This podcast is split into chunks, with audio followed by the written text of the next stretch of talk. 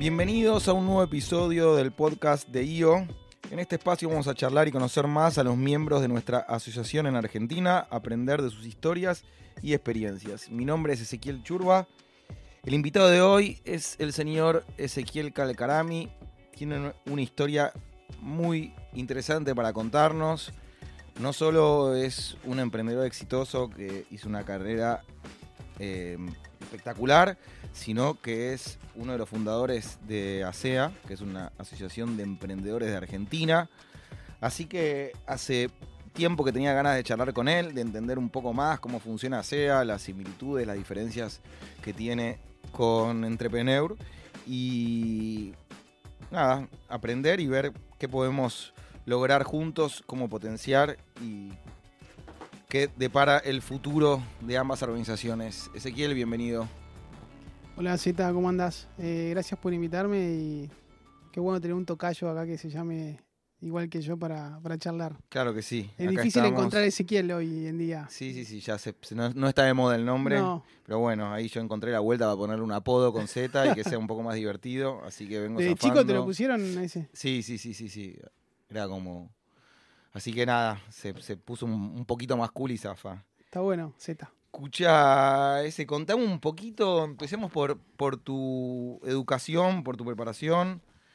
Entiendo que terminaste en la UCA, pero contame dónde naciste, barrio, ciudad, dónde hiciste la escuela. Eh, bueno, yo tengo, hoy 44 años, em, nací acá en Buenos Aires, eh, soy mitad porteño, mitad del interior de, Buenos Aires, de Mercedes, provincia de Buenos Aires, que mi, mi madre es de ahí. Em, y eh, bueno, eh, me fui al San Martín de Tours, que es un colegio ahí en, en, en Federal Corta, toda la vida ahí, muy aplicadito siempre. Y no, no era de los que, de los que era más eh, de hacer, de hacer el lío. después me metí en, la UCA, en administración y, contador, hice las dos carreras al mismo tiempo. ¿En el de Tours hiciste primaria y secundaria? Todo, todo, todo jardín también. Perfecto. Y mm, me recibí ahí y eh, después eh, eh, me metí en la UCA, en administración y contador. Hice las dos carreras al mismo tiempo. Era bastante obsesivo con la FACU, estaba en el cuadro de honor de la Igual tienen muchas materias en común, por lo menos al principio, los tres primeros años son casi iguales. Sí, yo era re obsesivo. Estaba en el cuadro de honor, la, trabajaba y hice la, las hice, digamos, al mismo tiempo. Esas ocho materias, nueve diferencias, las hice al mismo tiempo y me recibí joven, me recibí ponerle a los 22. O, A los 22 tenías dos títulos. Sí, tenía dos títulos y, nada, era medio, obsesivo con la facultad. Te diría que me arrepiento un poco, tendría que haber sido, tendría que haber, haberme relajado un poco más en esa época. ¿Y por qué sentiste que tenías que ir para, para administración? ¿Tenías alguna otra vocación perdida que no seguiste o, o estabas seguro de que era por ese lado? Mira, mi viejo es médico, pediatra tiene 50 años de pediatra eh, y la verdad que, me tiraba un poco también la parte de la medicina. Eh, pero bueno, en, la parte más de negocios o emprendedora, desde los 13 años que vengo haciendo cosas. Eh, empecé teniendo un lavadero de autos en el club. ¿Qué club? En Las Praderas, que es un club que, Las Praderas de Luján, que mamá tenía casa y nada, yo empecé a lavar autos en el club y terminé tomando dos empleados. Después hice remeras con grupo de música, empresas a láser hice una revista de fútbol, eh, nada. Todo esto sub-20. Eh, sí, hice desodorantes para, para los autos, desodorantes, viste, esos que alargan olor a los autos, no sé, pregúntame, hice eh, turismo en el Delta para turistas con barcos alquilados. Bueno, siempre tuve una inquietud muy grande por la parte más emprendedora, entonces... creo que fue en cuarto o en quinto del colegio, hice una, me anoté yo por el diario en Junior Achievement, hice Junior Achievement y me gustó la, la parte emprendedora y de negocios estudié administración, me parecía un poquito floja a nivel formación, entonces lo completé con, contador público. Bien, entonces tenías ya innata esa vocación de emprender y de jugártela, que es, es una personalidad eh, especial el que decide jugársela y no se mete en una empresa o no va por nivel corporativo directo. Eh, es como un talento y un, hay que animarse también, ¿no? Bueno, en mi caso, a mí me costó muchos años animarme, porque yo empecé a trabajar y eh, mis hijos se habían separado, fue una separación complicada. Eh, yo era el mayor de tres hermanos, o soy el mayor de tres hermanos. Eh, entonces, todo lo que era aversión al riesgo, eh, por lo menos eh, de mi parte, me costaba un montón. Entonces empecé a trabajar en corporación, entré a Accenture a trabajar. Eh, ya, y- ya tenés estos dos títulos, Sí, habías probado con sí. algunos proyectos, nada No, había siempre- como esperabas. y- Ah, sí, obviamente un montón de cosas, pero bueno, empecé el mundo corporativo, después trabajé casi 12 años en Shell, en la Bien. petrolera. Primero Accenture y después Shell. Sí, y en el medio hubo, hay una experiencia emprendedora con un director del Excel Group, que podría, te puedo contar después si querés que era, pero, pero hubo una experiencia emprendedora y después me metí en Shell. Y ahí viajé por todo el mundo, tuve, no sé, 12 años muy, muy copados de, de mundo de relación de dependencia, donde llegué a un puesto que era regional para toda América, eh, nada, muchas anécdotas muy, muy ¿Cómo, bueno. cómo- pero... cómo se llama tu puesto? El puesto se llamaba eh, Sales First Leader para, para Américas. Yo reportaba a un tipo en Europa, en Hungría, y tenía, o sea, yo tenía que cubrir a nivel comercial desde Canadá hasta Argentina. O sea, cubría Canadá, Estados Unidos, Centroamérica y Latinoamérica. Y Estamos era hablando de una empresa que facturaba el grupo Shell. O Sí. sea, no sé, creo que en ese momento era top 10 de- del mundo. Y yo lo que hacía era como un Six Sigma comercial, donde trabajaba con los equipos comerciales de cada país, donde tratábamos de, de llevar los benchmarks de, de- de muchas compañías de primer nivel, como Procter, como Unilever y más, para que, para que en ventas, para que mejoren las ventas de- del grupo en, en las distintas unidades de negocio. Entonces capaz que me iba a Estados Unidos y estaba haciéndole coaching en, en- en la calle, en la venta puntual, a un tipo con 20 años de, compañía en ventas. Y, más en toda la parte de combustible, lubricantes, que toda ¿Pero la qué parte... tipo de venta estamos hablando? No, venta... Vos me te referís a venta B2B, digamos, no era venta a la- al Bien, ¿y consumidor. qué sería la venta B2B en Shell? Digo, pensá que este podcast lo escucha mucha gente y tenemos No, ven- poco... venta B2B, o sea, Shell eh, lo que más vende, es, o sea, te- lo que es B2B te vende combustible y lubricantes a muchísimas industrias, o sea, se vende a los trenes, a los colectivos, a las Gente- empresas, Gente del campo. eh, al campo, al agro, eh, vende asfalto a las compañías constructoras. O sea, el B2B en, en- en las petroleras, más allá de las estaciones de servicio, es muy fuerte. Pensá que básicamente en todas las industrias se necesita combustible para, para operar. O sea, para- usted, los dos grandes negocios eran las estaciones de servicios, donde ya estaba más ordenado, me imagino, el negocio, y vos entrenabas a, a grupos de vendedores para que salgan a Sí, la era, demanda, era mucho ganar más, era, sí, era mucho más amplio que el entrenamiento solamente, era como un programa integral eh, comercial que había desde cómo manejar prospectos hasta, hasta entrenamiento en la calle con, con- con coaching propio, en, así frente a un cliente real eh, para, para mejoras. Con vendedores que tenían exclusividad de zona, eran zonas liberadas, ¿cómo se Sí, con, no, con vendedores que por ahí tenían clientes, estoy hablando de vendedores que por ahí manejaban 20, 30 millones de dólares de cuentas. Eh, no, súper interesante el proyecto, muy independiente. De repente ahí desarrollé mucho la parte más de, de- de hablar en público, de desarrollo y más, porque por ahí tenía que hablar ante 60 personas, 100 personas, por ahí tenía que motivar un equipo de ventas, por ahí tenía que ir a Brasil y, y motivar un equipo en, en portugués cuando yo el portugués que hablaba era muy limitado. Eh, viajaba de cuatro semanas al, al mes, viaja casi dos, tres.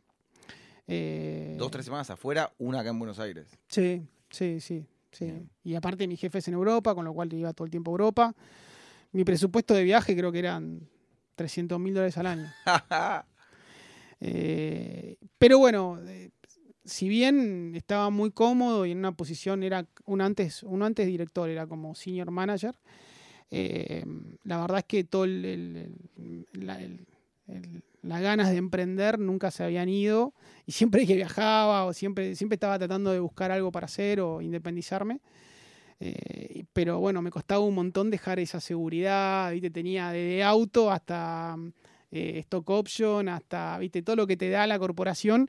Y aparte, cuanto más me quería desprender, eh, más me seguían dando de responsabilidad y de aumentos o de cosas. Y entonces era como una trampa, ¿no? Era como que nunca podía. Y, y yo moría por emprender y por tener mis propios proyectos, mis propios negocios. Eh, Tenías que salir de una zona de confort muy importante. difícil, sí, muy difícil. donde porque- venías haciendo un carrerón y, y sabías que podías quedarte cómodo ahí un Muy rato. difícil. De hecho, tengo una anécdota, o sea, te lo puedo decir abiertamente. Tuve una gran crisis eh, de, de- de- de- de angustia y de. O sea, me fui llorando de la compañía cuando me fui porque Eh, yo me quería ir y, no, o sea, él no quería que yo me vaya, entonces yo agarré y dije, mira, me quiero ir a emprender, ya tengo esto, esto y esto medio armado, la verdad que quiero probar en mi sueño, bla, bla, bla, y los tipos, bueno, tomate seis meses, eh, hace una transición de tu posición actual, tomate seis meses para bien pensar esto. Eh, y nosotros te vamos a estar esperando con estas tres posiciones para que te quedes. Bueno, qué lindo igual que, tengan ese, cariño y esa apertura, bueno, no es lo más normal. Fue, fue lindo, pero yo te lo cuento, eh, te lo cuento como algo que fue de mucho sufrimiento para mí, porque yo ya, tenía, ya tenía, ya estaba casado, tenía una hija, y viste, era como, mucha gente me decía, pero flaco, ¿para qué te vas a hacer algo si acá encima puedes hacerlo en paralelo, o sea, puedes, puedes invertir en cosas, eh, puedes seguir acá, estás viajando, tenés tu jefe en Europa, estás ganando como la puta madre, tenés carrera, te aprecian, eh, y bueno, era, difícil, pero había algo adentro mío que me decía, no, negro, es mi momento. Y yo ya había hecho un par de inversiones que me habían ido bien. O sea, después te puedo contar más el camino emprendedor. Eh, y bueno, y un día me largué y ese proceso, lo, mi recuerdo es muy malo de ese proceso. O sea, es un recuerdo de, angustia, de, tirarme al vacío, de si me va a ir bien, si estoy tomando una buena decisión, si va a afectar a mis hijas, si no va a afectar. Eh, no es como, viste, el cuento de, ah, me fui a emprender y...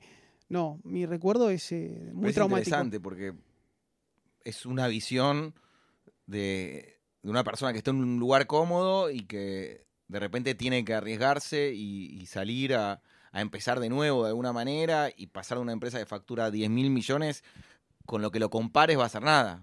Entonces, eh, cualquier proyecto que hagas comparado con los números que veías van a ser un chiste y creo que mucha de la gente que se pone a escuchar el podcast este se, está en posiciones cómodas y le, debe dar el mismo miedo, pero en tu experiencia resultó fue positivo el cambio. Mira, eh, desde el punto de vista económico, eh, en ese momento era totalmente, no era para nada ventajoso irme. Eh, desde el punto, uno tiene que pensar las cosas también desde el punto de vista de, vocación, ¿no? Yo siempre digo que yo, no soy emprendedor porque fue la única opción que tuve o porque yo soy emprendedor porque es mi vocación, es lo que siento que a mí, a mí hacer me hace feliz y es, es lo que elegí, independientemente de cómo salga el resultado. O sea, ¿no? Es algo que uno elige. Entonces, eh, porque hay mucha gente, viste, que bueno, ah, quiero aprender, quiero aprender, aprender, pero te va mal y en la primera te va mal, eh, mirás la vereda de enfrente si me voy a, laburar para tal persona. No, no. Yo, en mi caso, es un tema de vocación en las malas y en las buenas. Si me va mal, eh, voy a seguir en el camino emprendedor porque es lo que elegí, lo, que me apasiona. Y, y, bueno, es encontrar tu vocación. Para mí es una vocación. Y te haces adicto también, es como una adrenalina cuando estás apostando, me imagino que es diferente cuando estás en, corporativo, que para bien o para mal es de la empresa, que cuando es propia, la, adrenalina corre distinto. No, pero no sabes los cuentos que tengo. Aparte, te voy a decir algo, Zeta, que con mucha sinceridad. O sea, yo cuando estaba en Shell, de repente, eh, viste, tenía estrés, pero claro, estás en una mega corporación y honestamente, si la pifiabas en algo, no le movía el amperímetro a Shell. O sea, te soy sincero, o sea, no no, no, no es que vos tenías una, o sea, nada, Shell estaba facturando, no sé, 3, no sé 5 mil millones de dólares y, eh, y de repente cuando pasas al mundo emprendedor y estás con el capital de trabajo o tenés que buscar guita o tenés que pagar los sueldos, aparece un estrés eh, y aparece una adrenalina que no es comparable. Es que yo, esa es una de las principales eh, puntos de comparación, que es cuando apoyás la cabeza a la noche en la almohada, porque siendo emprendedor o dueño cuando te levantás a la mañana, agarrás el celular con miedo, sabiendo que te pueden llegar mensajes de gente que quilombo con empleados, con locales, con empresas, con bancos, o sea, la cantidad de, de, quilombos que te pueden caer a la mañana son enormes. Y entiendo que cuando estás en, en el mundo corporativo cerraste las, la computadora a las 8, te fuiste a dormir y bueno, el otro día te levantás y ves qué pasa, pero dormís con, más tranquilidad. Igual tampoco es para criticarlo. Yo creo que hay personas que están hechas para la relación de dependencia y personas que están hechas para emprender. depende de la vocación de cada uno. Y no está mal ni bien. Cada uno tiene sus pros y sus contras. Hay que ver en dónde encajas vos. Por supuesto, y eh, entiendo, ya llegaremos a, la Asociación de Emprendedores, pero eh, claramente hay una personalidad y una forma de ser y que, atrae más a los emprendedores y a la gente que arma sus proyectos. Y hay otros que quieren la seguridad y son necesarios y de hecho, si comparamos, pueden estar ganando la misma plata. eh, como decís vos, con acciones. Y O ni, demás. o ni te cuento en Argentina. En Argentina, claro, en momentos chotos, o sea, lo mejor que te puede pasar es estar tranquilo en una zona de confort y no en el quilombo actual que... con los bonos y Yo encima en, y en el sector en el sector que estoy este año es un año dramáticamente malo. ¿En cuál no? Pero escuché, hay un, un cuento que me acuerdo de Shell, a ver que, que si tú tenés información interna. Pero me acuerdo que me desperté un día y pasó algo insólito que fue un presidente diciendo que no carguen nafta en Shell. ¿Te acordás, eh, Néstor? Sí, yo estaba ese día que hubo una, hubo una marcha hacia Shell. Yo estaba con gente del extranjero en la compañía. Todavía estabas en la empresa. Estaba en la empresa y estaba en una reunión en la planta baja, que había una sala de reunión, cuando fue esa marcha. Eh, sí, bueno, ah, parte, de Argentina, ¿viste? En ese momento. Yo pensé que no iba a volver a pasar y lo volví a vivir en Estados Unidos con Trump, que de repente Trump empezó a boicotear empresas privadas, pero había como un cuento de que, de que los K querían comprar Shell y por eso y Shell nunca aceptó y por eso boicotearon. No sé qué será verdad y no, pero me acuerdo de verlo en vivo y decir, yo no puedo creer de que el presidente está hablando en contra de una empresa que tiene miles de empleados, miles de estaciones, que toda la vida fue nada, amena con la sociedad. Nunca hubo un gran problema con Shell en Argentina. Como No, para a ver, eso, eso pasó, fue verdad. Es verdad que, que los Kirchner con Chávez se, que, que se querían quedar con Shell. Eh, es verdad que, que el grupo anglosajón no quería alargar tan fácil una- un, un país en el que estaba hace digamos, más de 50 años. Eh, y bueno, fue una presión política que en ese momento estaba Aranguren, que lo lideraba, y la verdad que Aranguren en ese sentido tenía bien puestos los pantalones y Se la bancó. y se la bancó. Pero sí, no es fácil, viste, que de repente salga un presidente de un país a, a- a meterse mano a mano con una empresa privada. Te hago otra pregunta más, eh, chusma del tema, y salimos porque si no vamos a hablar de, de nafta las próximas horas y se nos acaba. Mirá que te queda mucho te puedo contar de Sí, muchas sí, cosas. sí. eh. Bueno, va a durar lo que, lo que tenga que durar, no te preocupes. El- la segunda preguntita, ¿cómo sostenés, si sos dueño de una propiedad cara que tiene una estación de servicio, ¿te conviene a nivel renta tenerla como estación de servicio o, ven- o venderla y poner edificio, alquileres?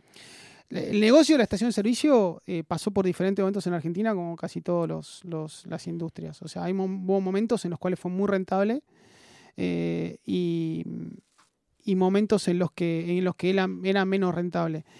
Eh, ah, últimamente no es tan rentable porque la carga impositiva que hay sobre, sobre, sobre la, la venta de combustible es muy muy alta. En algún momento fue muy- un gran negocio vender, vender eh, eh, gas, porque te venía la factura de gas natural como si fueses viste, una residencia y vos después Estaba vendías. subsidiado Sí. y demás. Eh, mira, Pero digo, Eh, si vos sos dueño de una propiedad, hoy en día, pongamos un caso concreto, sos el dueño de una propiedad que está en Libertador y Salguero, tenés una, una estación de servicio, ¿te conviene mantenerla como eh, estación de servicio o transformarla en un edificio y vender los departamentos? No, lo que está viendo es cada vez menos estaciones de servicios en lugares así estratégicos de real estate que se están convirtiendo a edificios. eh, entonces cada vez hay menos. No sé si vos te das cuenta, pero en el Capital Federal cada vez hay menos. Por eso, yo veo que van cerrando, pero que hay algunas en lugares estratégicos de la Y puta porque madre lo bancan, también- lo bancan. Dicen que Bulgeroni cuando compró, cuando compró Action, eh, cuando compró Action, que era la Exxon, Sí. eh, dicen que el valor, el valor que había de potencial de real estate en esas estaciones era terrible.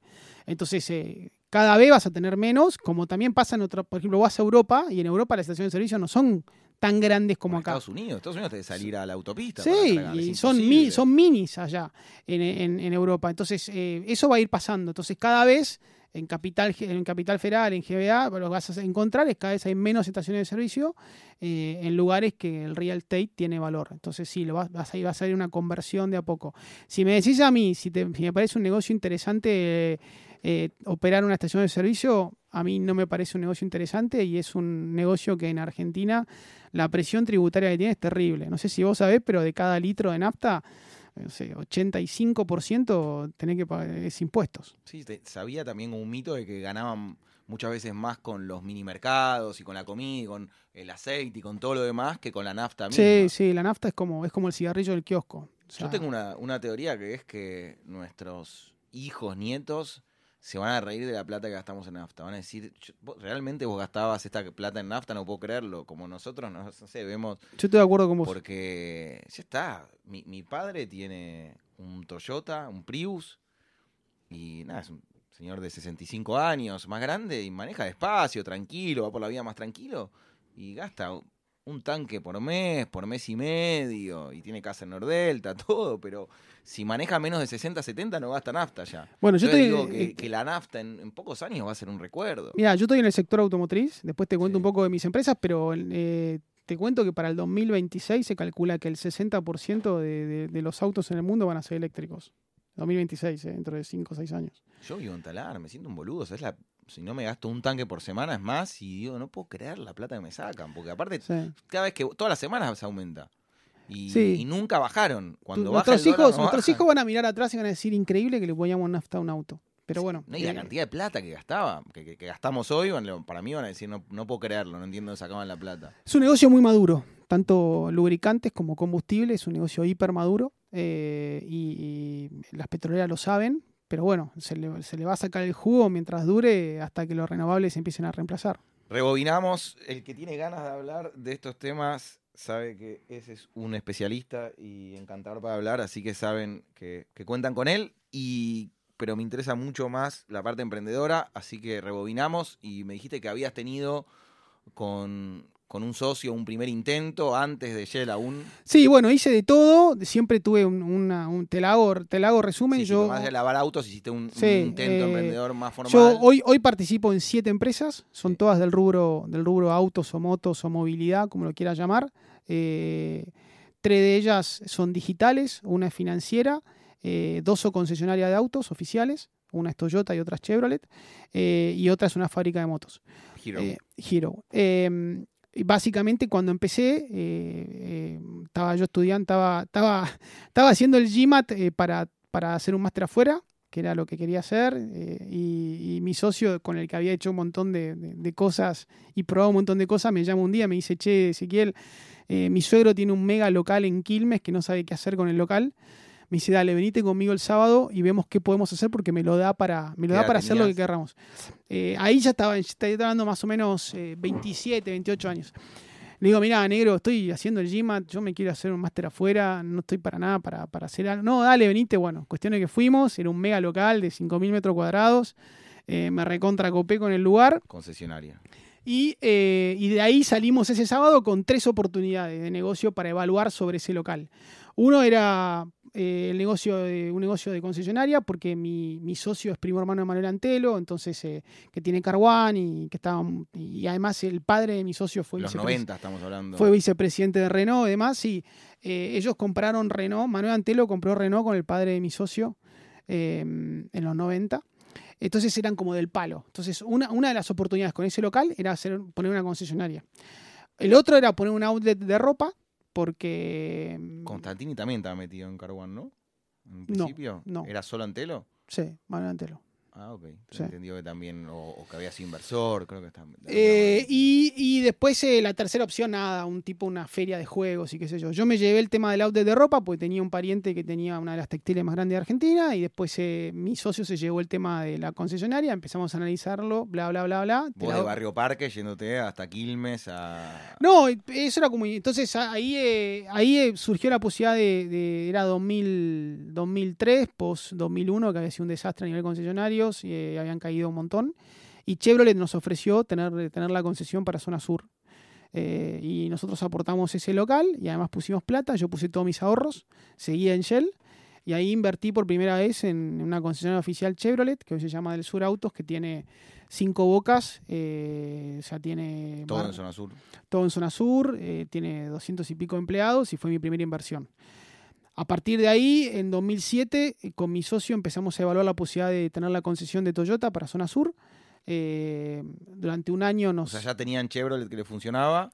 Sí, yo igual me había endeudado para, para meter esa guita, entonces yo seguía en Shell como para poder seguir eh, bancando una inversión. Son inversiones que por lo general son altas. Entonces, eh, a mí que empezaba de cero, no era que... o Pero sea, como concesionaria, las marcas te apoyan, te financian, te dan una, No, un no te, no, te creas, eh, no. tenés que poner, o sea, o sea, si vos, por ejemplo, te dan una zona y vos vendés 100 autos por mes, vos tenés que tener un capital de trabajo equivalente más o menos a 2, 3 meses. O sea, vos tenés que tener un capital como para meter 300 autos. Eh, y después en 2007, después de un proceso muy largo, eh, como mi socio, a mi socio y a mí nos ofrecen Toyota para zona sur, que le ganamos a un montón en una concesión. Los japoneses nos dan Toyota para zona sur. Y ahí tenemos la concesionaria oficial, que todavía soy accionista, que se llama Cento, que eh, hoy tiene boca en, en Lanús y en Adroé y es la segunda más grande de Capital IGBA en volumen. Tiene unos 150 empleados y vende más o menos 4.000, 3.500 Toyotas al año. Esa fue mi segunda inversión. O sea, ya tenías en ese momento andando dos empresas, Toyota, Chevrolet, y aún seguías en... claro, en realidad lo que yo hice, bueno, no sé, como para construir capital, ¿no? Yo básicamente invertí en esas compañías con deuda eh, y como, no, no, como trabajaba todavía en Shell, no tenía necesidad de, que, repartan dividendos, entonces esperaba las, las compañías. ¿Y tu socio se dedicaba 100% full time a, las concesionarias? Y, mi socio... Y mi socio como más advisor o se iba Sí, yo a veces iba los sábados, estuve en, las, en, toda la primera parte del armado, puse plata y, y bueno, cuando las concesionarias empezaron a dar y empecé a cancelar las deudas, ahí donde dije, che, ya no, no da más para que me quede en Shell eh, y ya, ya quería, había visto un par de negocios en Estados Unidos que quería traer, entonces ahí decía, bueno, me quiero ir a emprender y ahí, bueno, lo que te contaba antes de todo ese proceso de separación de... Y ahí fue cuando salí de Shell, ya tenía las concesionarias que me daban, me daban plata y monté un negocio digital que se llama Simplicar, que es como un B2B2C para terminales automotrices, algo digital con las terminales, que después si quieres te lo cuento en detalle. Em, y compramos con mi socio una importadora de, de motos de una fábrica china eh, que es una, marca que vendía acá en, Argentina, se llama Giance, y vendía unas 15.000, había vendido unas 15.000 motos. Y la única característica diferente que tenía era que en China esa, esa fábrica hacía la Yamaha. Entonces acá se vendía como la Yamaha, pero... ¿Cómo te llega el negocio? ¿Quién te lo ofrece? ¿Un conocido? Eh, el, negocio, el negocio nos lo ofrece otro concesionario de Toyota que tenía la importadora eh, nos ofrece el negocio, él ya estaba grande y la verdad que... No, tenía un contrato firmado con, de exclusividad con China. Sí, tenía el contrato con esta marca y ya había vendido 15.000 motos en Argentina. Ojo, ojo, pará, porque se vendía acá o se vende acá todavía como la segunda marca de Yamaha. Como la marca, la, Yamaha, pero que no es Yamaha. Eh, y bueno, compramos la importadora con mi socio, el 51%, y, tuvimos una suerte increíble. Tuvimos un timing buenísimo porque hicimos un montón de números, pines plan, todo, y a los seis meses apareció un señor que se llamaba Guillermo Moreno. Eh, y, se llama, sigue vivo. Sí, sigue vivo. Y bueno, básicamente lo que nos dijo que éramos unos pedorros y que eh, nosotros no podíamos importar, que teníamos que poner una fábrica. Ustedes con ya habían pagado el 51%, tenían un plan de negocios eh, basado en esas 15.000 y de repente el plan de negocios a la basura. Moreno todo, te lo tiró así, te dijo todo este la basura, toda la basura. Yo puse X plata, la verdad que fue un gran esfuerzo para mí comprar eso y de repente tenía que poner el doble para montar una fábrica y ponerme a ensamblar, que la verdad que estaba muy lejos de lo que pensaba yo que íbamos a hacer con el negocio, pues la verdad que antes venía la moto básicamente armada en una caja y así como venía se, vendía a concesionarios multimarca en todo el país. Y bueno, tuvimos que alquilamos un predio en Pilar, eh, compramos una línea de ensamble, tomamos operarios, hicimos la habilitación y empezamos a hacer producción nacional ensamblando motos. Con el miedo siempre que uno tiene, porque a mí en mi industria me, obligaron a lo mismo, a fabricar en, moda, en ropa, la misma historia con Moreno, y siempre lo haces sabiendo que en uno o dos años pueden cambiar las reglas y que vas a estar parado en una estructura que desarmarla te va a costar una fortuna. Hoy vemos en las noticias lo difícil que es cerrar una fábrica, echar empleados, te toman. Entonces, estás invirtiendo millones sabiendo que en el, al final del camino lo más probable es que te salga más plata todavía cerrarlo o convertirlo. Entonces, sí, fue... no es un país normal como para hacer ese tipo de inversiones. Como decís, yo en China veo cómo las fábricas no paran de crecer. Vos vas a una fábrica y crecen, crecen y la gente está orgullosa, es un orgullo crecer. Acá crecer es un miedo de cagarse en fábricas. Sí, pero aparte no hay valor agregado. Nosotros ahora representamos a Hero para que vos Bueno, después eh, con el tiempo pusimos la fábrica y gracias a una oportunidad que surgió y también de un proceso de selección, Hero, que es una marca muy grosa a nivel mundial, nos elige como partners para Argentina. Eh, y Hero, para que vos te des una idea, vende 8 eh, millones de motos por año en India. 8 millones. ¿Está bien? Eh, vos imaginate que no hay posibilidad que nosotros fabriquemos acá o hagamos algo acá que mueva, la eh, que mueva la aguja. Estás hablando de que ellos en un hot sale, el día del hot sale en India, eh, venden eh, 500.000 motos, que es lo que acá se vende casi todo el mercado, todas las marcas en un año. de precio de dólar ¿A cuánto venden una moto en India en el hot sale y cuánto la vendés vos acá? No, los en precios de dólar, no, a ver, en, India está más o menos en 900, 800 dólares y acá está más o menos en 1300, 1200. Ah, ok, estamos bien. sí. pensé que en, autos la diferencia es abismal. Sí, pero bueno, en, motos no te olvides que al ser montos más bajos, una diferencia de 200 dólares es bastante. Sí, sí, sí, sí, bueno, pero pensé que eh. aún era más grande la diferencia. ¿no? Bueno, y ahí pusimos la planta, pusimos centro de postventa en Vicente López, pusimos un par de locales de venta, de venta público, eh, y bueno, y tenemos la marca ya desde hace dos años. Eh, ¿Les ofrecieron abrir la, la planta en el sur o en algún lugar que impositivamente les sirva más o les convenía abrirlo? No da, por los costos de logística no da. O sea, sí, obviamente San Luis, eh, sí, pero no, no da. Ya traerla para acá de San Luis eh, ya no te da, no te da el número. Eh, y después, después a partir de Simplicar, que era la digital, que Déjame terminar el asunto de las motos. ¿Y cuando cambió el gobierno te ofrecieron traer esta moto terminada o ya te convenía este negocio de traer y... Hoy por hoy la puedes traer terminada, pero pagas un arancel de importación diferente. Entonces... Eh, sigue conveniendo hacer el... Y es difícil para competir, porque competís contra los que están trayendo a un arancel más chico y que están teniendo la línea de ensambles acá. Eh, la verdad que la ambición que tiene Giro acá es muy grande. Ellos, nosotros estamos vendiendo más o menos 4.000 motos al año. Ellos quieren que vendamos 35.000. Quieren que tengamos un 8% del mercado. Eh, así que tenemos que multiplicar el negocio por 10 más o menos. Eh, nos están apoyando un montón con marketing, eh, tienen al Cholo Simeone como embajador, y al Atlético Madrid, están invirtiendo un montón en publicidad. Es una moto eh, canchera. A mí, yo si veo a alguien en la calle una giro, me parece que es una moto que tiene onda aparte. ahora, y encima ahora viene una café, una 200 café. No sé si sabe de motos, pero viene una 200 café, viene una 200 tipo Rouser y una 200 Cross. Eso lo lanzamos todo ahora. Solo 200.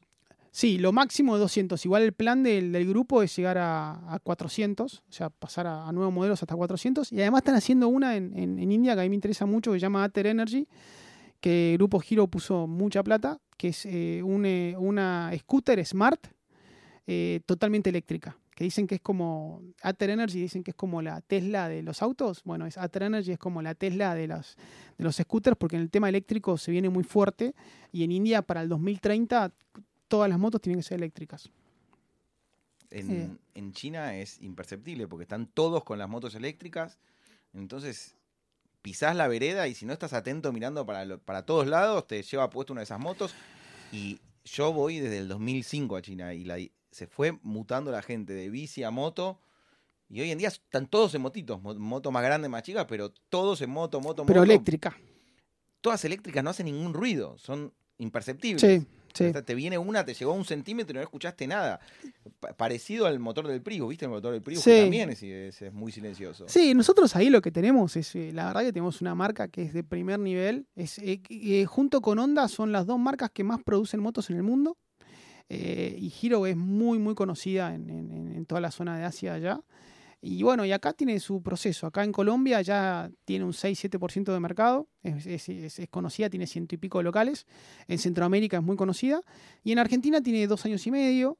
Eh, y la verdad que estamos teniendo muy buena recepción, pero bueno, tiene un proceso de evolución en el cual ahora vienen nuevos modelos, empezamos solamente con una 125 y una 50 y ahora vamos a empezar a traer más modelos, a cada vez que la marca y, sea y le dan beneficios impositivos a la gente también, ¿no? Cuando compras... Eh las eléctricas, digo, tienen... Sí, hoy en Argentina no, no, hay eso. Lo que tenés es con la eléctrica, no necesitas patentarla la moto. Bueno, digo ese beneficio. Sí, pero eso, eso, es un híbrido. ¿eh? Ah, yo hablé con el gobierno de la ciudad y a la larga te van a pedir un registro y te van a pedir que la patentes. A la larga.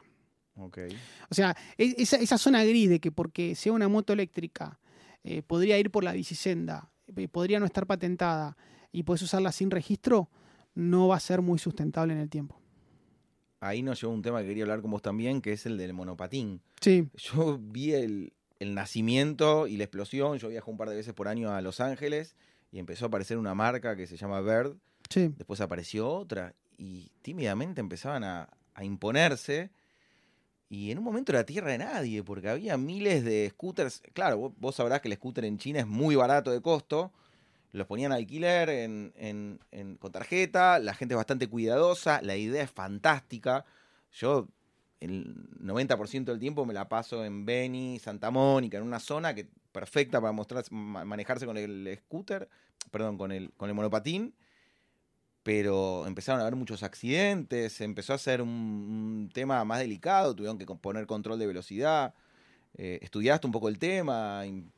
¿Pensaste en invertir, algo así? Eh, a ver, una de las empresas, bueno, no, para no te terminé de contar, pero tengo varias empresas digitales relacionadas con el mundo de movilidad y una de las, eh, de las eh, una, una, de las iniciativas que invertí plata en Argentina y que no lo pude avanzar y vamos a hacer un sharing de, scooters eléctricos, de scooter, no de monopatines. Que existe también. Que existen, por ejemplo, en Madrid hay 6, 7 empresas que vos en las esquinas tenés scooters eléctricos, los agarrás, los usás y después lo dejás. Mismo concepto que el monopatín. Bueno, ahí invertí bastante plata, traje un, contingente de, motos eléctricas de, una firma conocida en Canadá, se llama Loop. Eh, teníamos el aplicativo, teníamos todo. Y eh, cuando vamos al, gobierno de la ciudad, yo tenía tres escenarios. Un escenario que era que el gobierno de la ciudad nos diga, dale, háganlo, buenísimo. Esto es sharing, con lo cual sirve y es eléctrico. Otro escenario que nos diga, mira, ni lo haga ni no lo haga, no me importa, no me voy a meter, soy neutro. Y un tercer escenario que diga, no, no lo hagas porque no quiero que lo hagas. Porque voy a estar en contra de esto.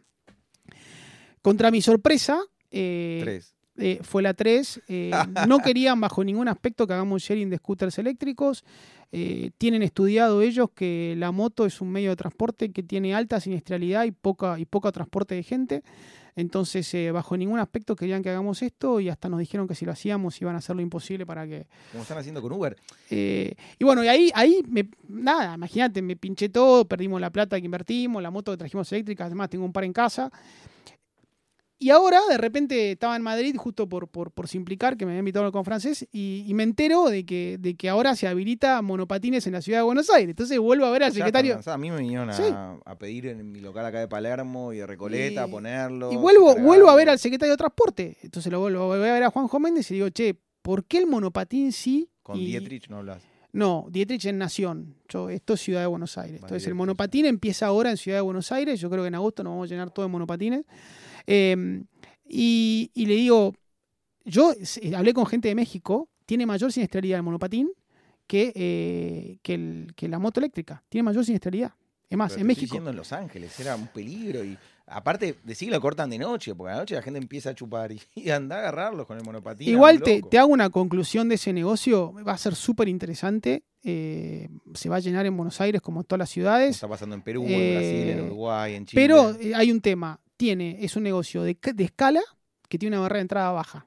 Entonces, los ganadores van a ser aquellos que tengan mucha escala, que estén en muchas ciudades y que tengan mucha guita para aguantar.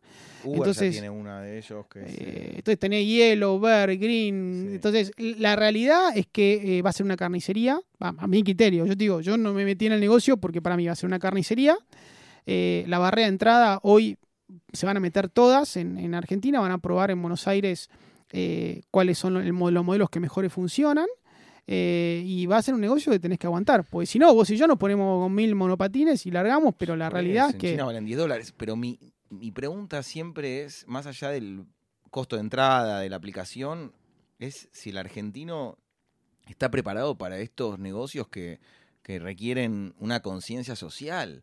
Eh, yo vengo a estar en China ahora. Y en China todo empieza a ir para ese lado. Por ejemplo, los paraguas, vos a cada estación de subte, de tren, de donde vayas, hay una, un, paragüero donde es una aplicación que agarras el paraguas, lo usás eh, hasta que llegues al lugar y lo dejás. Lo mismo con la batería para cargar los teléfonos, lo mismo monopatines, de todo lo que estamos hablando, lo mismo con autos. Digo, cada día más es esta economía colaborativa pero yo al argentino desconfío mucho que sea un tipo que, pueda cuidar lo de los demás, que no...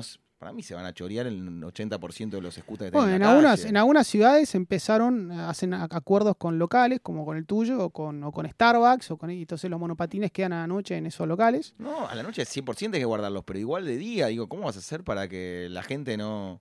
Mira, va a ser un costo... La, justicia tiene que funcionar para... para pero por eso, va a ser un costo de aprendizaje en el cual vos como compañía, si querés meterte en ese negocio, vas a tener que tener aguante y espalda para, ese, para esa curva de aprendizaje. ¿Confías que el argentino puede aprender eso? Eh, no lo sé. Creo que es una tendencia en el mundo y a la larga termina pasando y a la larga le encuentran la vuelta. Entonces, eh, eh, viste, o, los guardarás en distintos locales o los dejarás en distintos locales, pero es una tendencia que va a venir aparte se usa y se usa. Yo estuve en Río el fin de semana y la verdad que es espectacular el monopatín. todo- Sí, pero no sé, mira lo que está pasando ahora con Uber, mirá lo que está pasando. Está teniendo problemas Globo, están teniendo problemas Rappi. eh, digo, ¿En qué sentido están teniendo problemas? y que eh, no les eh, calzan las medidas laborales, por ejemplo, para que los chicos trabajen. Tienen problemas con los sindicatos, tienen problemas. Nada, no le hacen fácil a los inversores y a los emprendedores. Mirá, no le hacen estamos fácil. hablando de empresas que juntan 100, 200, 500 bien. palos y quieren venir a invertir acá y le hacen la vida imposible. Está bien, pero no le hacen fácil, pero yo estuve en pedido ya la semana pasada y van a tomar mil tipos todos los meses, que van a ser 10.000 a fin de año. Y van a tomar, les toman a los tipos no en relación de dependencia, sino como autónomo y, y- Bueno, y no- no- están creciendo. No le está haciendo fácil esa caminar cada dos cuadras y tienen un local tomado de pedido ya con 50 tipos que viven ahí adentro, que Sí, están en pero- contra. Digo, pero van a tener esos encontronazos. Yo cuando, cuando veo las, las medidas, un juez que le exige ahora 350 millones a Uber y demás, digo, váyanse, que se vaya toda esta gente del país, ya está. O sea, si somos, nosotros somos una hormiga, cuando vos vas a sentarte en Los Ángeles a hablar a- o, o Cali- vas a San Francisco y vos pensás a los tipos les importa la economía argentina, si, si les vamos a hacer la vida imposible, van a decir, bueno, me voy, me voy. Bueno, ahí estás tocando, ahí estás países". tocando mi, mi- mi parte más pro bono, más voluntariada, que es la Asociación de Emprendedores, que en realidad lo que busca es eso, que, que, viste, que emprender en Argentina sea más fácil. La realidad es que en muchos aspectos emprender en Argentina es terrible. Y, y ahí tenés un ejemplo, ¿entendés? Tenés el ejemplo, eh, la verdad que emprender en Argentina hoy, eh, el, el lema de la Asociación de Emprendedores es emprender se puede. Yo he estado con ministros que me dicen, che negro, emprender no se puede acá. Y, y bueno, ahí tenemos. Pero por eso digo, incluso, ahora me seguís desarrollando, pero digo, incluso la gente que tiene los 100, 200 millones que serían para hacer una mega empresa, les hacen la vida imposible. Entonces, emprender es difícil y empezar una compañía y pegarle con la idea, con el proyecto, que tenga sentido, que haya demanda, que te paguen, que no te... Mil, mil factores que, te, que te, joden para hacer un emprendimiento. Pero encima, si tenés el, presupuesto y la plata para perder, pero tenés un país que se te pone en contra por todos lados, y bueno, no sé, me, me- me da la sensación que no salimos más. Yo siempre digo algo. Acá tenés dos opciones. O vos agarrás y te tomás un avión y te vas a emprender a otro lado. O vos te quedás emprendiendo en Argentina porque por alguna razón querés emprender desde acá o acá y haces algo para que esa realidad cambie. O sea, te pregunto al revés, ¿qué estás haciendo vos para que esa realidad cambie? Bueno, ese, pero el PRO y gobierna eh, capital, provincia y país. Si este gobierno no lo pudo cambiar, teniendo el poder absoluto sobre el país, ¿qué nos queda si, si vuelve otro gobierno o si se complica el día de mañana, se va algo por más de izquierda, socialismo, lo que sea? Entonces digo, Mirá, yo esta te digo, fue la oportunidad para que, lo, como, como decían ellos, que de repente sea el, el gobierno que más apoya a empresarios, a emprendedores y que se ponga de nuestro lado por una sola vez en 150 años de peronismo. A ver, la, la Asociación de Emprendedores, que somos 22.000, es eso. Es, vamos a decirlo feo, porque acá la palabra gremio eh, es una palabra fea. No, no así en Chile o en otros lados. Pero la Asociación de Emprendedores es el gremio de los emprendedores. ¿Ok? Es los emprendedores agrupados que alzan su voz. Si vos sos 22.000, yo lo veo hoy. Te sentás frente a cualquier legislador, frente a cualquier senador, frente al presidente de la nación. Yo todavía estuve en la Quinta de Olivos y vos representás a 22.000 emprendedores y empezás a hacer la voz y te empiezan a escuchar. Porque ya estás hablando de 22.000 tipos que están haciendo cosas que generan empleo, que generan exportaciones, que generan, eh, digamos, y, y, bueno, entonces ahí le decís, ¿sabes qué, negro? Mira, ahora, por ejemplo, vamos a hacer una reunión con Cuccioli de la FIP, ¿está bien? Vamos a ir representando a 22.000 emprendedores a decirle, mira, te cuento todos estos dolores de huevo que tenemos con la, con la FIP y todas estas cosas que nos pasan que no te pueden pasar. Porque como vos decís, los primeros años yo necesito que mi modelo de negocio funcione, que tenga clientes reales y demás, y no, no puedo ser yo agente de retención, ¿entendés? No puedo estar preocupado para retenerte a vos para que vos recaudes. Entonces, eh, lo que sí es importante tomar conciencia, y no quiero sonar a político, pero sí quiero en el sentido de, yo por alguna razón vivo acá, tengo mis hijas acá, tengo mi mujer acá y, y me gusta mi país, ¿está bien? Entonces, yo no me quiero emprender a otro lado, quiero emprender acá y desde acá. Ahora, todas las condiciones están hechas para que, eh, la verdad, para, para que te va, o sea, es todo difícil. Entonces, ¿qué estás haciendo vos para, para, para cambiar eso? Entonces, ¿sabes qué? Si vamos 22.000 tipos y le decimos a quien sea, flaco, somos 22.000 tipos, no puede ser que tardes 8 meses en crear una empresa en Argentina. Hay provincias en donde hay tipos que inscribían su empresa, tardaban 8 meses para decirle, listo, tu empresa está inscripta. Ocho meses, flaco, lo que. empuja a la ilegalidad directamente. Es flaco, es lo que tarda, un, es lo que casi tarda un bebé por desarrollándose en la panza de, de una madre. E, eso para crear tu empresa, para poder facturar como corresponde. Supuestamente iba a cambiarlo, iba Bueno, nosotros sacamos, nosotros, la Asociación de Emprendedores sacó una ley que se llama Ley de Emprendedores, que era mucho más amplia, que tenía cosas. Que tenía. No, no, la, la, ley de emprendedores fue con Macri, con Mariano Mayer, con, digamos, empujada por la asociación nuestra, fue creada dentro de la Asociación de Emprendedores pero tenía un montón de cosas y entre ellas, bueno, flaco, crea una sociedad en 24 horas, como cualquier país del mundo, en 24 horas. 24 horas vos y yo queremos hacer un negocio, vamos y creamos una sociedad. Flaco, basta de que, viste, y, ni, hablar de la presión impositiva. Entonces, todo eso, Z, lo que te digo es, o te quedás o te quedás y te quejas al respecto, o, macho, juntémonos, porque imagínate que en Chile son 35.000 emprendedores ah, en la asociación. Van con Piñeira en el avión presidencial. Eh, quiso implementar la reforma tributaria, se puso en contra de la Asociación de Emprendedores y los escuchaban. Y hubo varios senadores que había un par de leyes que no querían aprobar y los empezaron a contactar y a llamar los mismos emprendedores y los flacos siguieron vuelta.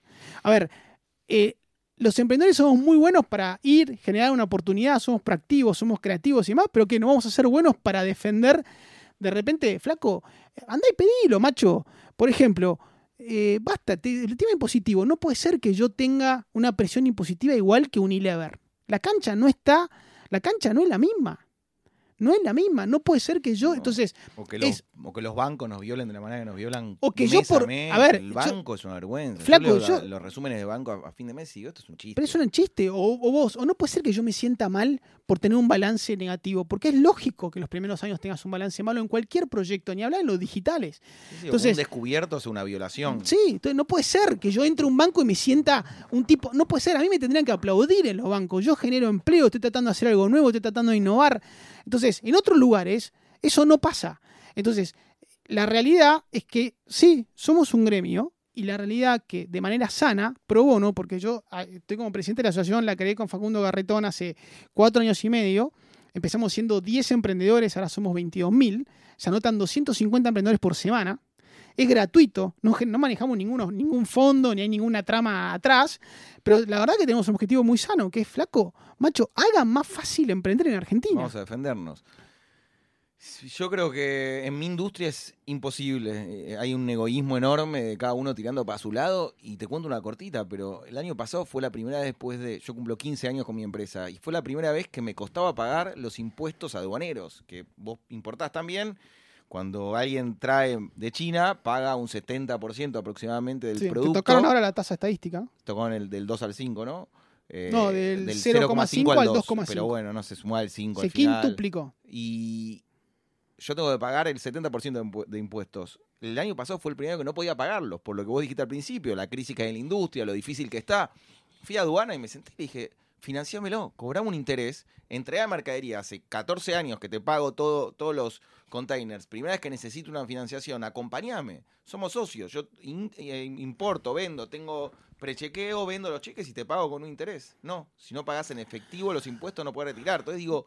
Está bien, Zeta, pero déjame interrumpirte un segundo. O sea, entiendo eso, pero una cosa es que vaya Z eso, eso a es decírselo. Cuando hablé con mis colegas, le digo, che, ¿tiene este problema? ¿Por qué no, estamos luchando? Pero una cosa es que vaya Z y otra cosa es que vaya una asociación que representa a 25.000 emprendedores. de mi sector es imposible. Yo mil veces propuse ir a hablar con banco, con. Pero lo estamos logrando. Z lo estamos haciendo. empezamos, 100%, pero Z, estamos haciendo, empezamos siendo 20. Yo le dedico 30 horas por mes a la asociación.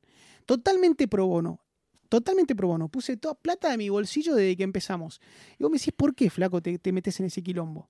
¿Por qué te metes en un quilombo de liderar una asociación de emprendedores para que Argentina sea más fácil para emprender? ¿Sabes por qué? Porque honestamente, para mí fue tan duro la cantidad de obstáculos que fue. No sé, a mí, por ejemplo, para alquilar la oficina, por poco tuve que ir a decir a mi suegro, che, flaco, me, me salís como garante, porque la verdad que muestro mi balance, muestro eh, y parezco, parezco que soy un delincuente.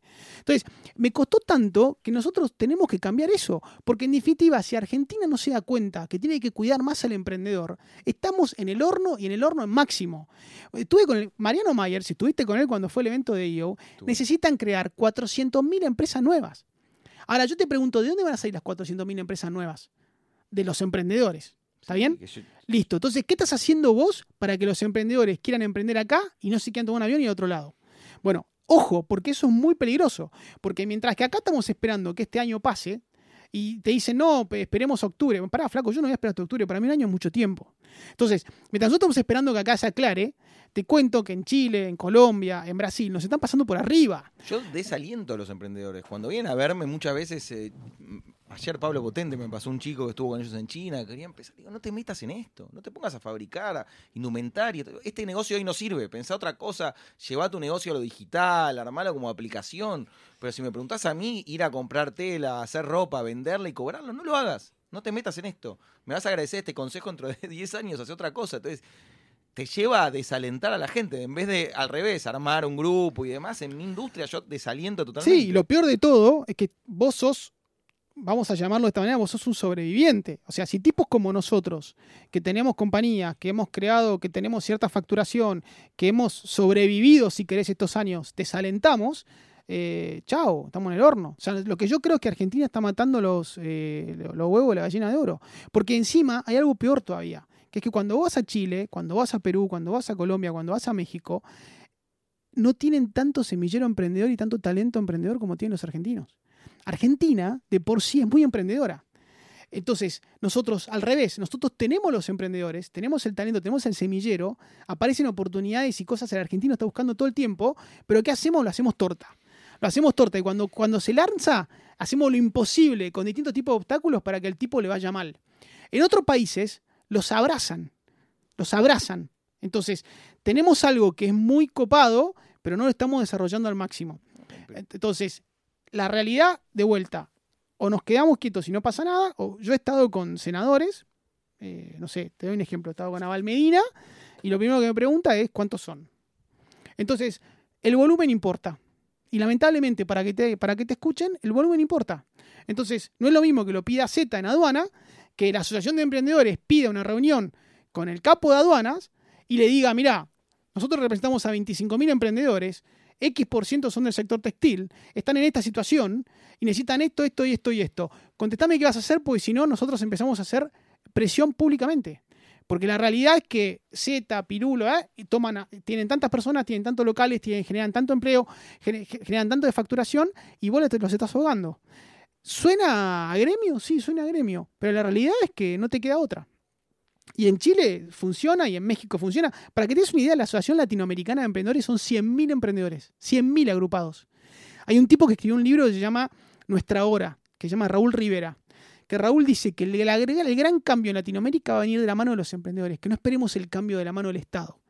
Entonces, hay que tener una actitud más activa. Hay que agarrar y decir, flaco, la ley de emprendedores era una ley espectacular. Y cuando entró al Congreso, la ley de emprendedores, por ejemplo, tenía un capítulo en el cual vos podías tener un empleado ocho meses a prueba.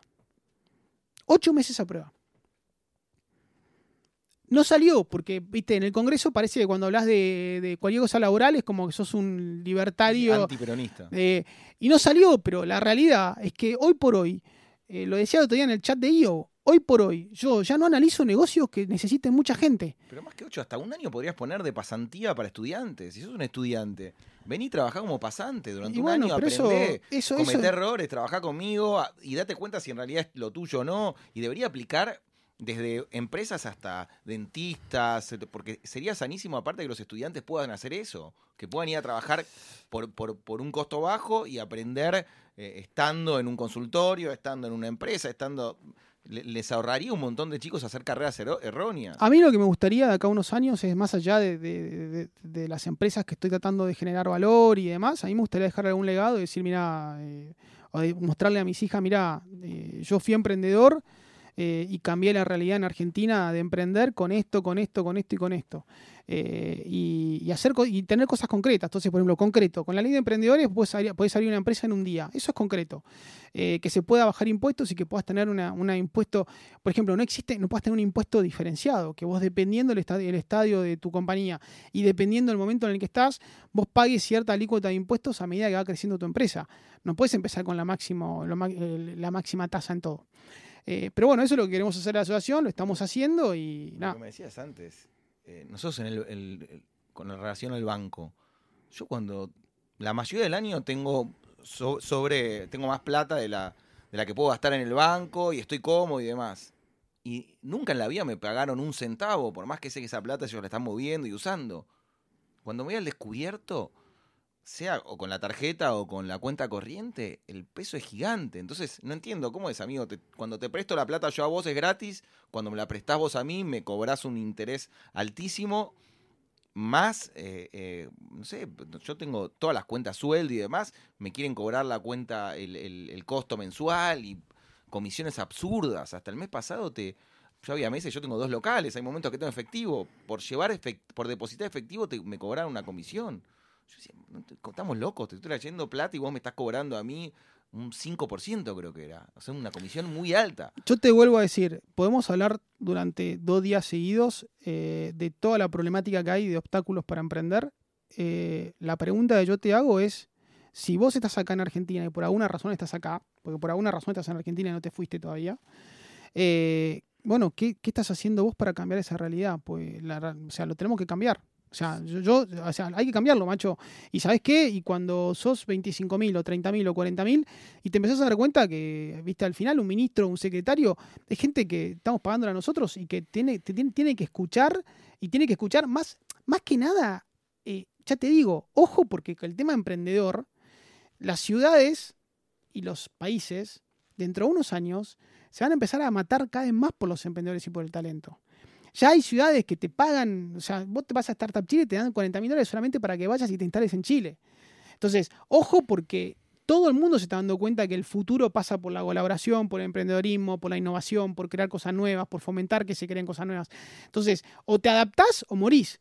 Entonces, eso lo, están empezando a ver los gobiernos. Nosotros vamos a hacer un debate que obviamente lo estamos también coordinando con IO, con YPO, pero que vengan los, cuando termine las PASO, que vengan los dos o tres candidatos a presidentes a un evento en 30, 40 minutos, que nos vengan a decir qué van a hacer ellos por, los emprendedores en el próximo gobierno. ¿Qué vas a hacer por los emprendedores en concreto en el próximo gobierno? Decímelo, eh, porque nosotros que somos X de miles de emprendedores queremos saber. Cristina seguro que va. No va a ir. Escucha, eh, ¿sabes que a, Facundo Garretón, que lo nombraste antes, lo conocí este verano, estuve charlando, lo vi un par de veces en Uruguay. Cuando volvimos me junté a desayunar. Me habló de eh, vos. Le dije, che, Facu, quiero hacer un. que, lo, que vayan a conocer el Congreso, que para mí IO tiene una parte política interesante, hay, hay muchos chicos capaces. Y le digo, hagamos algo juntos. Me dice, bueno, vengan a, conocer el Congreso, hagamos un tour. Fuimos, nos recibió, conocimos, demás. La gente quedó encantada, les cayó bien Facundo, el lugar, la experiencia. Y a la semana le escribí y le dije, che, me parece que deberíamos hacer algo, que el PRO invite ahí o a, buscar ideas. No creo que ninguno se quiera poner la cara para candidato a nada, pero me parece que sí nos podemos complementar. Nunca más me escribió nada. Murió ahí. Le digo, bueno, no sé. Le dije, hermano, tenés 60 tipos súper capaces que pueden ayudar y que están dispuestos a hacer algo como vos venís diciendo por el país y nada, no, no, no mandó un... Eh, yo creé la asociación con Facundo, eso te lo tengo que decir, o sea, fue, fue cofundada, Facundo fue el primer presidente, yo fui vicepresidente, eh, él venía de fundar la de Chile, la asociación chilena, y esto lo fundamos antes de que él se pasara a la política, cuando él estaba en Invertir Online y cuando pasó la política me tiró la batuta un poco a mí, pero... Pero por eso tiene el perfil perfecto él, de un pibe que sabe de, emprendedores y de política, y yo le dije, bueno, aprovechemos este nexo para hacer algo todos juntos, y hay gente que tiene tiempo, si estás en vas a poder, bueno. Yo te invito, te invito en la asociación, hoy por hoy, que somos 22.000 y que hay, está todo, no sé, está todo el mundo, está de, no sé, de John Summer de Mercado Libre hasta eh, no sé, Nelson Dubox de, de, de, Digital House, eh, no sé, la gente de 1, 2, 3, está todo el mundo, no sé. Y, ir, y te invito. seguro que voy a ir. Pero básicamente te invito a que Y tomes voy a un. llevar a gente de mi, No, de mi pero te invi- yo tengo muchos que están descontentos con lo que pasa. Yo te invito a que tomes algún tema que a vos te, te, te motive, ¿entendés? Como que digas, mira, este tema lo, lo- lo quiero tomar y quiero, quiero dedicarle tiempo para, no sé, Mi por sueño ejemplo. sería crear un banco social. Si pudiese ayudar a crear un banco que, que ayuda a los emprendedores y ayuda a la gente y que deje de robar como roban los- hoy en día, sería, aunque no gane un peso, sería el tipo más feliz del Pero, por mundo, ejemplo, en odio eh, los bancos. Pero ponele, en políticas públicas, eh, nosotros podríamos perfectamente estar haciendo algo con aduana. Eh, yo, yo voy a reuniones de- con, con los ministros y los secretarios y está el tipo de aduana ahí y perfectamente le podemos decir, mira, tal persona, nuestro interlocutor, empiecen a ver todos los temas con toda la problemática que tienen muchísimos emprendedores en el tema aduana. Y, eh, pero es importante Estás esto. mandando al muere. Muy, Sí, es muy oscuro eso. Es, Sí, está sí. mandando al lugar más difícil de, de- y bueno, Zeta, pero, pero, menos, pero mirá, y yo- y, andá a ver, proponer un cambio en aduana. Eh, yo estoy como presidente de la Asociación de Emprendedores, te puedo asegurar que el 90% de la gente cuando, cuando yo le hablo de la asociación, lo primero que piensa es, che, ¿qué- qué- ¿en qué curro está este? ¿Qué, qué- en dónde curra este siendo una asociación de emprendedores con 22.000 emprendedores? ¿Qué, qué, qué maneja? Entonces, ese es el pensamiento del argentino. No, pero digo que la aduana y la Secretaría de Comercio son lugares muy pesados y, si vas a, que- a proponer un cambio que sea lógico, pero le, le sacás el kiosco a alguien, pues es un Y bueno. problema grande, porque son no sé, familias que facturan miles de millones de dólares y que Y bueno, están pero- muy cómodos y bueno, es difícil. Pero si lo, Y- si lo pensás así, nunca va a haber. nu- no, nunca si cambiás eso, la inflación la bajás de, vas a bajarla un porcentaje altísimo, porque eh, la- las mafias que hay, sabemos, tanto el sindicato, que decía vos, gremios, como aduana, son los que producen eh, finalmente la inflación, la gran parte de la inflación.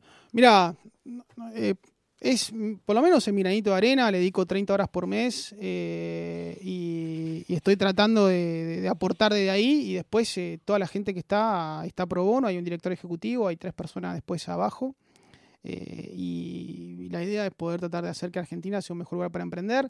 Dentro del advisory board de ASEA está Endeavor, está IO, está eh, Ayoka, están todos y la idea es que seamos un paraguas y la voz de los emprendedores y tiene una cara- un carácter bastante gremial o de políticas públicas para empujar. Creo que va a haber un montón de gente que escuche el podcast y quiera eh, aportar, laburar y unirse. Eh, yo lo tenía muy poco claro el- la, la función de la, de la asociación y me intriga y tengo recontra ganas de ir y de ayudar y de participar y de llevar gente de mi gremio porque vengo con, con este malestar. Hace 10 años que hago reuniones y que traigo a dueños de marcas y textiles y realmente somos islas, cada uno en su lado tratando de competir y ayudándose cero. Y yo 20 veces le dije, chicos, vamos a, a irse a los shopping, vamos a distintos lugares a quejarnos juntos, porque esto es, esto es injusto, esto es injusto y fue imposible. Bueno, a nosotros no sé lo que nos costó unir. eh. A nosotros, eh, por ejemplo, para que en Advisory Board esté Endeavor, Ayoka, Sistema B, eh, AEA, IO, eh, para que estén todos, a nosotros también nos costó mucho. Vistage quiere hacer algo con nosotros también. O sea, están todos metidos. Lo que pasa es que el argentino de por sí es muy egoísta y, hay muy poca colaboración. Y siempre como que piensa esto, a ver qué ventaja le está sacando. La realidad es que lo, bueno que tiene ASEA es que no está, no está politizado, o sea, es apartidario. Eh, no maneja fondos o viste no, no está en el negocio de gremio de manejar plata ni nada. Tiene un, una- un- un sueño muy, muy copado que es hacer de Argentina un mejor lugar para emprender. Eh, muy pocos pueden estar en contra de, esa- de ese sueño porque saben todos que es generador de empleo futuro y demás. Eh, fue formado por emprendedores que pusieron plata de su bolsillo para armarla. Eh, hoy tiene varios sponsors importantes, tiene Banco Alicia, tiene Facebook, tiene eh, Amazon, hoy, hoy ya es un referente y tiene estas credenciales de que es sano. Entonces cuando hoy, hoy, hoy está, o sea, hoy el presidente Macri pone a la Asociación de Emprendedores ahí en la mesa como para también a ver qué opinan. Y eso hay que aprovecharlo y hay que sacarle el jugo y hay que tratar de cambiar con cosas, pero tiene que ser concreto, ¿viste? Tiene que ser, mira, eh, que los bancos le abran una cuenta bancaria a los emprendedores de manera fácil. Me encantó. Escucha, eh, ya estamos pasados de la hora. Sabía que con vos iba a engancharme con este tema por lo menos media horita. Pero terminamos un poco, ¿cómo entonces la carrera tuya profesional? ¿Terminas con las concesionarias, las motos, invirtiendo en A ver, hoy tengo- hoy- tanto hoy- de hard como de soft? Sí, y- no, hoy tengo, a ver, tengo tres negocios digitales relacionados con autos. Uno se llama Carby, que es un B2C, que vos te metés eh, y buscas un auto y te sale eh, ofertas de 100 concesionarias eh, online en una, en una app. Eh, después tengo Simplicar, que básicamente manejamos portales de venta directa de autos de, las marcas para, para empleados de empresas, donde ahí manejamos portales de, de Peugeot, de Chevrolet, donde vos te metés y podés comprar eh, por venta directa de fábrica eh, al consumidor final. Después, bueno, absorbimos en noviembre y diciembre Motormax, que era de Ernesto Mendizábal y de Santi Pinto, que hace generación de leads para concesionarias. Santi, Eh, otro IOR que sí. estuvo hasta el año pasado. Eh, y después tenemos eh, Simply Finance, que es una básicamente que da préstamos prendarios para, para el sector automotriz también en online. Eh, las concesionarias, que son Toyota y Chevrolet, y después la fábrica de motos que es Giro. O sea, estoy básicamente en el mundo, yo lo llamo siempre de la movilidad, pero en ese sector. Lindo quilombo. Bien. Y- Eh, perdón, para que te hagas una idea de magnitudes, eh, bueno, las concesionarias facturan mucho, ¿no? Las concesionarias facturan, pero, pero debemos, en, en- el grupo debemos estar teniendo más o menos eh, 250, 300 empleados. Bien, perfecto. Y me decías, están atravesando un año difícil, caída de ventas, o sea, la, la persona que...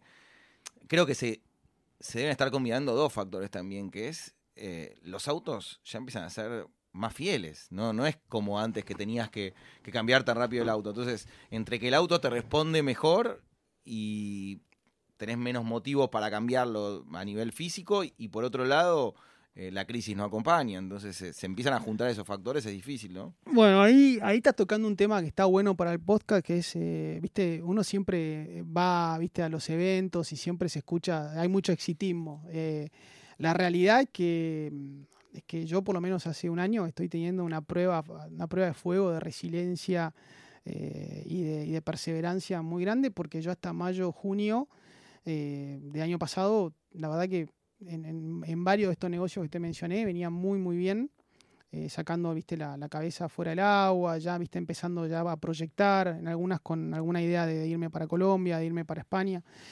Y de repente vino así esta crisis inesperada de que, de que el dólar se movió tan, tan fuertemente y en donde más afecta es en bienes durables. Entonces de repente me vi en, o sea, en ningún lugar del mundo eh, te puede bajar una, una, una demanda un 50, 60% de un mes a otro. Y subiendo con una inflación de un también tal vez Sí, un 20 ese mes. entonces, Entonces, digo, eh, es, es una esta inflación que es lo más complicado posible. Terrible. Y, y te cuento cómo lo veo, cómo lo vivo yo. O sea, al principio lo viví con mucha angustia porque había construido un montón y era como el juego de la oca, había, viste, de repente tres casillas para atrás. Eh, y cómo lo estoy viviendo ahora, como ya te dije, como lo mío es más por vocación, eh, estoy aprovechando este momento de crisis, yo lo llamo para contraatacar. Entonces estoy ahora teniendo eh, contratos o posibilidades de agarrar cosas con terminales, con actores de- del mundo en el que estoy, que en otro momento no hubiese, no hubiese, no hubiese sido posible que lo tenga. Eh, quizás en, en el- en- cuando hay una crisis, acá podemos tener como diferentes visiones. Una es agarrás y cerrás todo y te, o sea, se te dedicas a otra cosa. Otra es eh, me hago lo más chiquito posible y trato de sobrevivir. En el caso de lo que estoy haciendo yo, que es un poco más osado, es estoy aprovechando el momento de crisis para, eh, para ganar, para contraatacar, para ganar cosas que en otro momento hubiese sido muy difíciles. Entonces ahora estoy con tres o cuatro cosas bastante grandes que yo sé que en un momento bueno no me hubiesen dado pelota. Eh, y estoy apostando a generarlos ahora para que después cuando remonte el mercado eh, ya tenerlo, tenerlo implementado. Sí, pero da un poco de estrés el nivel de, de relaciones que hoy yo veo con los empleados, con los proveedores, con los clientes, con, con todos es una discusión, con todos es un malestar y no le alcanza a nadie. Entonces eso te lleva a, a- a ser un, un Jedi que se levanta con una espada a la mañana para pelearlo y es un poco Sí, bueno, ahí lo que, te, lo que te puedo decir es que. A ver cómo te lo digo, pues tampoco quiero que suene, pero también es como que hay una, hay, un- hay una mala onda acá en Argentina y en Buenos Aires que es terrible. Yo estuve en España, estuve en Brasil los- el último mes y a mí le decía a mi mujer: es impresionante cómo te contamina acá la mala onda. Eh, y no hay nada peor que no tener esperanza y que tener mala onda todo el tiempo. Eh, a ver, ¿qué puedo hacer? Te voy a ser sincero. Tengo montones de empleados acá. Tengo inversiones. Yo no puedo ahora decir, listo, a ver, vendo, vendo Hero, listo, lo vendo, a ver quién lo quiere comprar. No, yo hoy tengo que, o sea, la verdad que es hoy tengo que salir adelante sí o sí. Entonces trato de ponerle una actitud más, más pro, porque si no, eh, si no, ¿qué, qué haces? Está bien, ese, pero yo mm, me nombrás a Facundo. Yo tengo muchos amigos en el gobierno y estuve en la mesa de Macri desde un principio. Y le decía, chicos, vayan un poco menos con, los aumentos, no sean tan brutos. Un día un empleado mío se puso a llorar porque le habían aumentado eh, el, transporte y el pie se toma dos, un tren y dos colectivos para ir a trabajar, para volver. Le subiste el colectivo, le subiste esto y esta vez se gastó dos mil pesos, tres mil por mes más para viajar. Te digo, tengan un poco más de criterio, le suben a la gente la luz, el gas, el transporte como si nada, y cero sensibilidad. Entonces vos decís, bueno, un malestar. Y hay, hay un mal humor porque los aumentos son absurdos por donde veas. Yo veo a fin de mes, como me decían, en las tarjetas, los débitos desde Cablevisión, Movistar, el peaje, por, suben por ascensor, mientras los ingresos están bajando en vez de subir. Entonces la cuenta es absurda.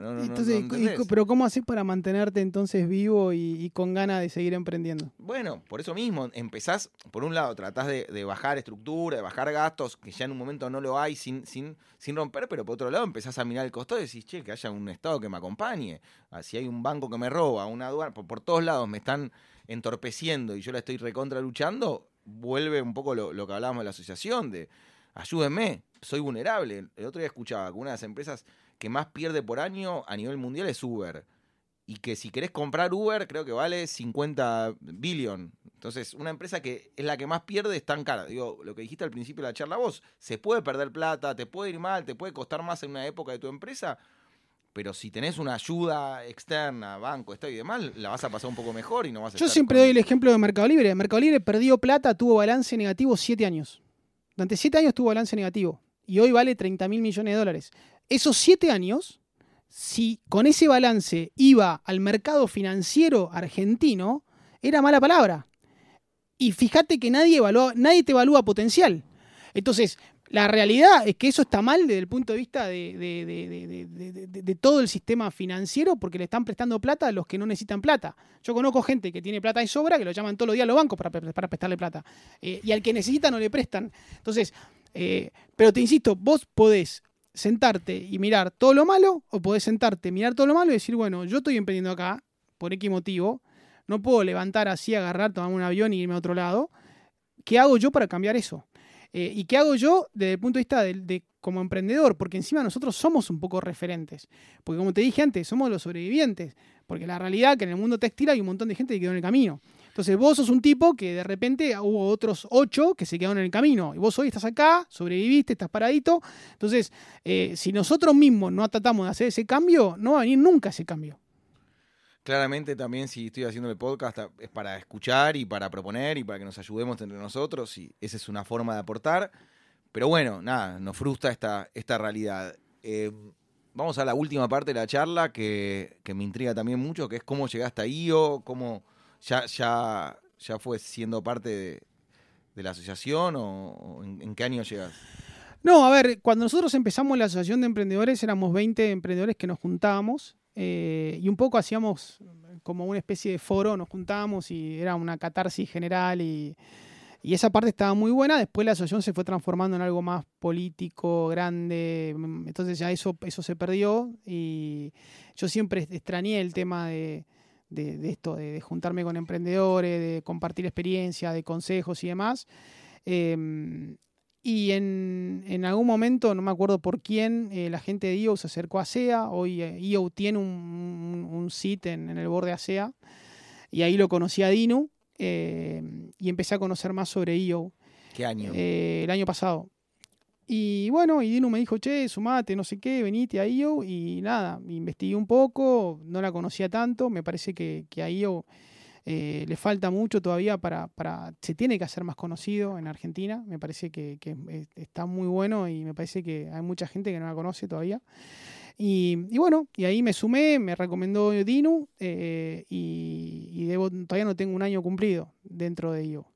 Eh, vos me decís eh, qué valor le veo y a mí me parece que esto es muy importante poder estar con otros pares, desahogarte como nos hagamos desahogar, eh, poder hablar de tus problemas, poder tener alguien que te pueda aconsejar y que entienda tu problemática, como yo hablábamos antes tomando el café, o sea, muy poca gente me entiende a mí, por ejemplo, que yo tengo, yo tengo angustia, por ejemplo, cuando llega fin de mes. ¿viste? Porque tengo que pagar los sueldos.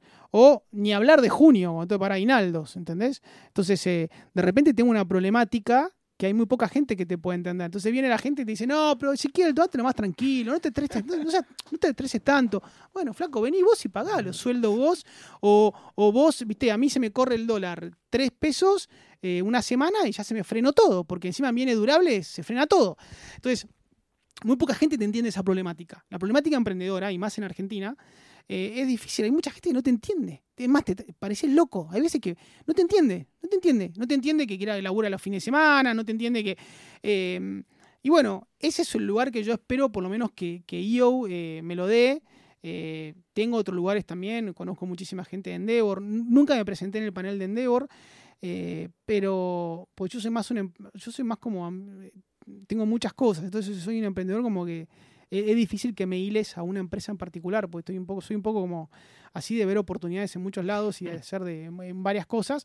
Em, pero me parece clave el rol, el rol que puede tener un IO y, te contaba un poco del foro y digamos, es, es, es, importante que IO haga más estas cosas y que nos una más a nosotros, porque hay muchísimo más que todavía le podemos sacar a nosotros si nos ayudamos entre nosotros. O sea, vos prácticamente no sabías lo que yo hacía en ASEA. Y yo te podría haber dado una mano, por ejemplo, en aduana, por cierto, una cosa. Eh, o vos por ahí. Es, es el rol del, podcast. O sea, yo eh, creo que el 80% de la gente que va a escuchar no sabía de la existencia de ASEA directamente. Y hoy se enteran de que vos sos parte, de que cualquiera puede acercarse. De, tu historia un poco ahí. Entonces, ese es el, rol que quiero que cumpla el podcast en, en el mundo. Eso le falta un poco ahí, o sea, tener que o sea, ayudarnos más, porque hay 70 tipos que son piolas, que son sobrevivientes, que le va bien en, lo que hacen o que tratan de más o menos que le vaya bien, que han vivido de todo eh, y solamente tenés una conexión fuerte con el foro tuyo y no con todos. Y eso es algo que estaría bueno trabajarlo, estaría bueno eh, como para que para unir más a la... Yo, por ejemplo, no tengo ni idea cuál es tu negocio, eh, no, conozco tu historia, eh, me encantaría escucharla, o sea, calculo que en algún momento estará de este lado y escuchar un poco también por todo lo que pasaste, por los aprendizajes.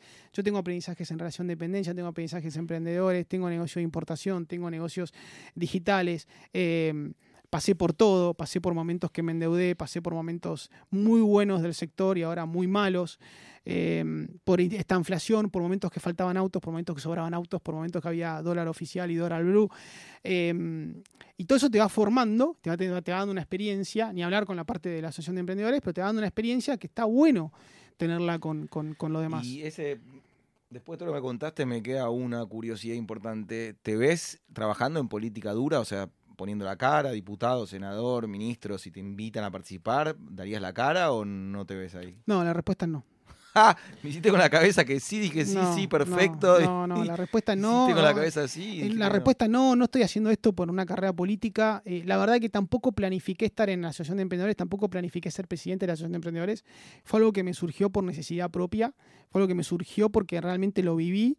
Eh, y porque fue muy duro para mí los, años, los primeros años emprendedores fueron muy duros. Sí, pero tenés todo el perfil de una persona capacitada, que pasó por el privado, que pasó de emprendedor, que entiende las necesidades, que maneja gente, o sea, claramente, igual que, Facundo, serías un, gran candidato como para, para representar y para contar lo que nos pasa. No, no, no, lo veo, a ver, sí lo que tengo es, eh, tengo, hay una parte mía eh, del hacer que me gusta, que me llena en cuanto al hacer, eh, también como sentido de dar sin recibir nada a cambio. Yo antes de hacer la asociación de emprendedores, por ejemplo, era padrino en un, en un, en un, en un lugar psiquiátrico, en un en Open Door, que es un lugar para, para, para personas con problemas eh, mentales.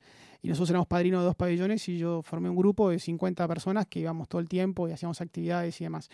Eh, tengo una parte mía de voluntariado y de hacer cosas por lo demás que, lo lleno. En el caso de ASEA, lo lindo fue que se juntó mi pasión emprendedora con también eh, poder volcar, poder volcar y hacer algo por, por, por, por, los emprendedores, que es en el mundo en el que estoy. Pero no te ves en una carrera política. No, no, sí me interesa mucho la asociación, eh, sí te cuento, o sea, eh, me nombraron vicepresidente de la Asociación Latinoamericana de Emprendedores a partir de diciembre. Y, ¿Diciembre pasado o próximo? Próximo, y voy a ser, después de ser vicepresidente, el, próximo presidente de la Asociación Latinoamericana de Emprendedores dentro de un año y pico. Eh, y esa, esa parte me, llena, me gusta. De hecho, me, me, quiero dedicar más horas.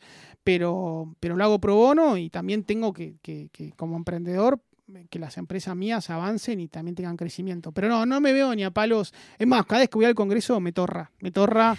Eh, no me veo en un rol político. Así que Miembros, ya te, lo dejo, te lo dejo a vos. A los amigos conocidos que quieran comprar un auto, una moto, ese me parece que es un tipo súper honesto, es un caballero, eh, ideal para que lo consulten.